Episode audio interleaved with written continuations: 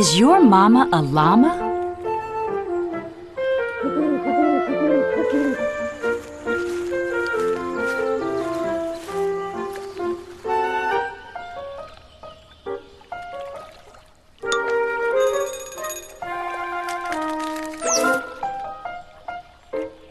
Is your mama a llama?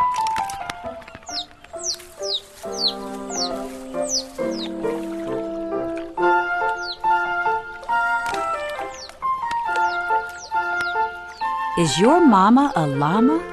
I asked my friend Dave. No, she is not, is the answer Dave gave. She hangs by her feet and she lives in a cave. I do not believe that's how llamas behave. Oh, I said, you are right about that. I think that your mama sounds more like a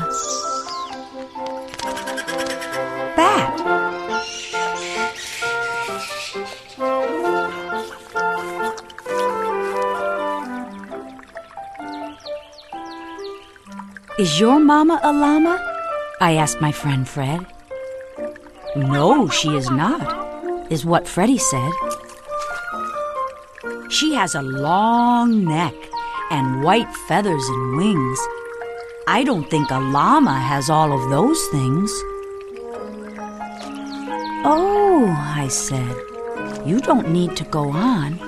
I think that your mama must be a swan.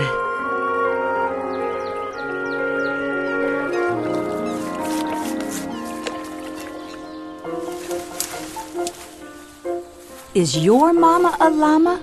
I asked my friend Jane. No, she is not, Jane politely explained. She grazes on grass and she likes to say moo. I don't think that is what a llama would do. I understand now. I think that your mama must be a cow.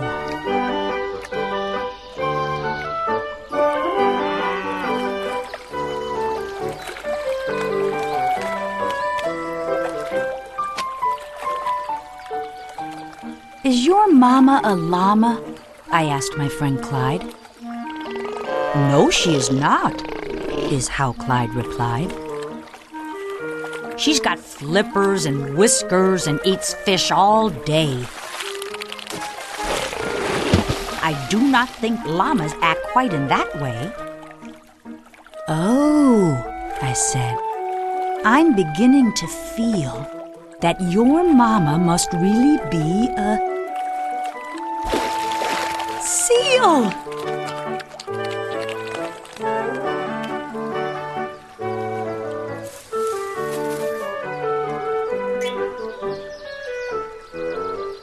Is your mama a llama?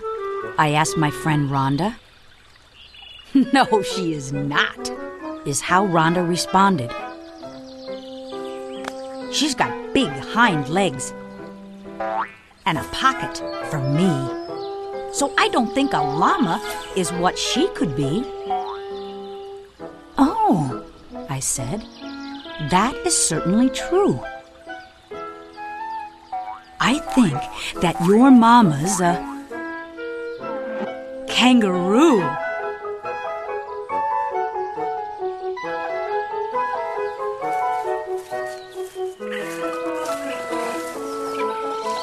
Is your mama a llama?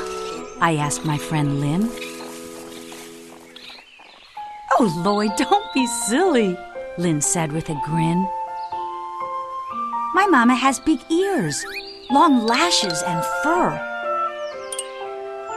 And you, of all people, should know about her. Our mamas belong to the same herd, and you know all about llamas, because you are one too. Yes, you are right, I said to my friend. My mama's a llama.